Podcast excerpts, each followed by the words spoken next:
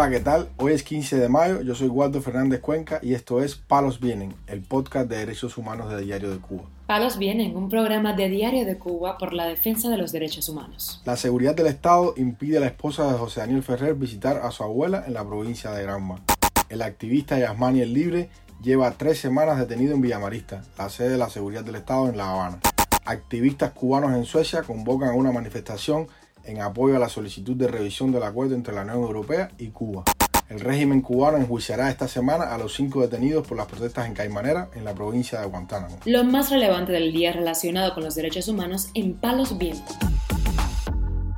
Comenzamos informando que la esposa del líder opositor José Daniel Ferrer, Nel Baismaray Ortega Tamayo, no pudo ver a su abuela este viernes en la provincia de Granma, a quien visitaría por el Día de las Madres y también por presentar un delicado estado de salud.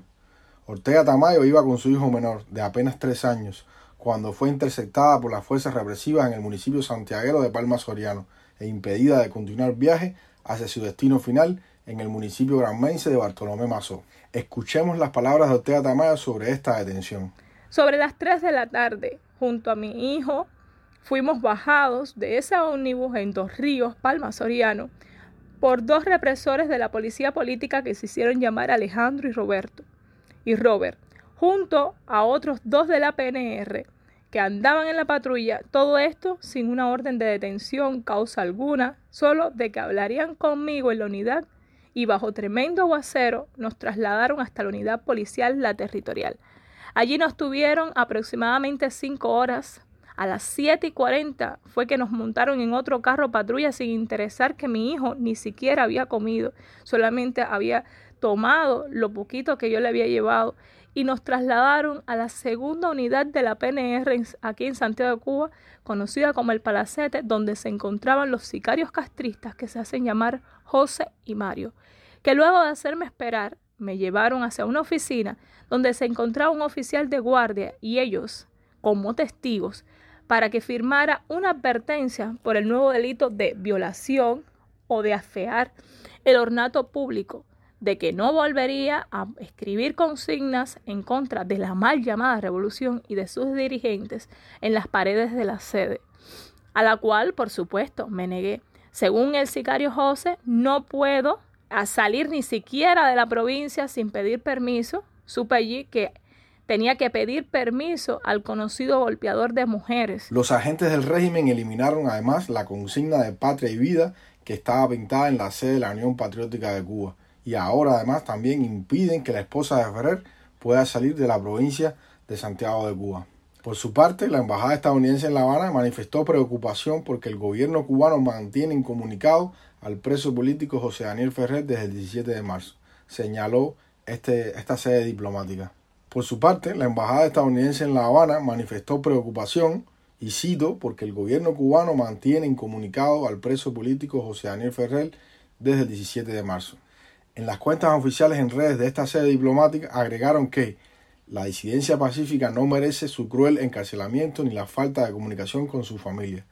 Nosotros nos unimos a la comunidad internacional pidiendo su liberación inmediata, señaló la embajada estadounidense en La Habana. José Daniel Ferrer fue detenido el 11 de julio del 2021 cuando se disponía a sumarse a las manifestaciones antigubernamentales que estallaron ese día en todo el país. Más adelante, un juez revocó el arresto domiciliario en que se encontraba este líder opositor y ordenó su ingreso en un establecimiento penitenciario para hacer cumplir los cuatro años y catorce días que restaban de una condena que le habían impuesto en el año 2020. Por otro lado, informamos que la activista y trabajador por cuenta propia Yasmani González Valdés, más conocido como El Libre, lleva tres semanas detenido en Villamarista, la sede de la seguridad del Estado en La Habana, este activista estaba acusado del delito de propaganda contra el orden constitucional.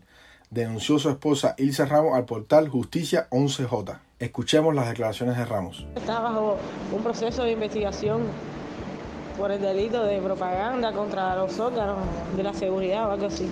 Ahora mismo no sé más información, es lo único que me han dicho, que está, que está ahí detenido hasta que, no sé, hasta que estime qué, qué medida va a tomar, ver si lo van a mandar para la prisión. Sí, parece que es por un supuesto cartel que apareció, están haciéndole pruebas y cosas. Parece que es por los carteles que aparecieron en La Habana. Dice que ese delito es de 3 a 8 años de privación de libertad, sin derecho a multa ni fianza. Ramos declaró también a ADN Cuba que lo acusan de ese delito por unos supuestos carteles que aparecieron, pero él no tiene nada que ver con eso. Por el momento van a seguir con los interrogatorios, señaló la esposa de, de este activista. El grupo de trabajo sobre detenciones por motivos políticos Justicia 11J denunció en redes sociales el caso de González Valdés, quien tiene a su cargo a dos menores de edad, uno de ellos con trastorno del espectro autista. Justicia 11J pidió a medios de prensa que reporten sobre las nuevas privaciones de libertad bajo investigaciones o medidas cautelares y a organizaciones de derechos humanos que se pronuncien antes que estas personas sean juzgadas sin garantías del debido proceso. González Valdés fue uno de los opositores acosados en víspera de las elecciones convocadas por la dictadura para el 26 de marzo de 2023. Ese día, el 23 de marzo, la seguridad del Estado fue a la vivienda de este opositor para llevárselo detenido y horas después fue liberado.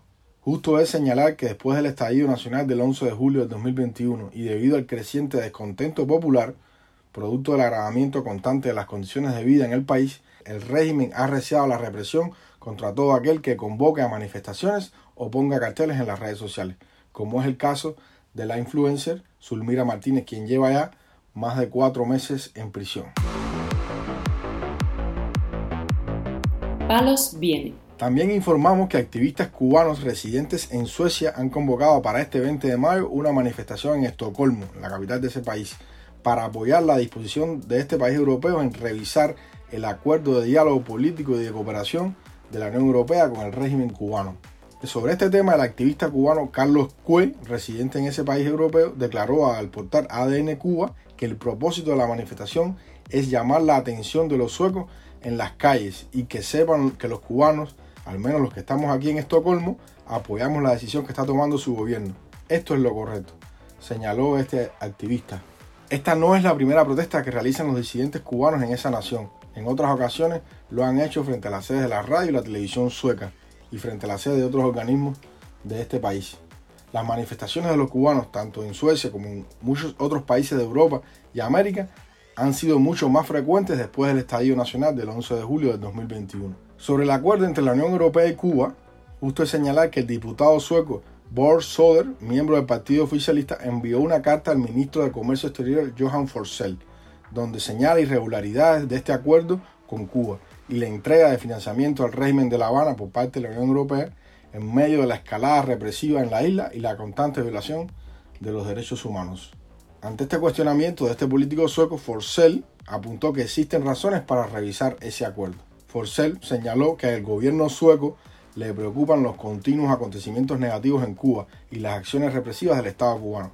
Se puede afirmar que el acuerdo entre la Unión Europea y Cuba se ha aplicado provisionalmente durante poco más de cinco años y la evaluación de este gobierno es que hay razones para una revisión de la política de compromiso de la Unión Europea y el acuerdo de diálogo político y cooperación, incluida la ayuda económica de la Unión Europea a Cuba. El llamado Acuerdo de Diálogo Político y Cooperación, PDCA, de la Unión Europea con Cuba, fue suscrito en el año 2016, pero hasta la fecha no todos los países del bloque comunitario lo han ratificado. Para finalizar, informamos que los cinco cubanos detenidos por las protestas del 6 de mayo en la localidad de Caimanera, en Guantánamo, serán procesados estas semanas por el delito de desorden público. Ha dado a conocer el periodista independiente Jeris Curbelo Aguilera. A los manifestantes Yandris Pelier Matos, los hermanos Felipe Correa Martínez y Luis Miguel Alarcón Martínez, y los también hermanos Rodi y Daniel Álvarez González, se les pudiera incluir algún otro delito más, además del de desorden público, según afirma Curbelo Aguilera. Los cinco manifestantes recibieron una visita este jueves por parte de sus familiares en el Departamento de Delitos contra la Seguridad del Estado de esa localidad, conocida como Operaciones.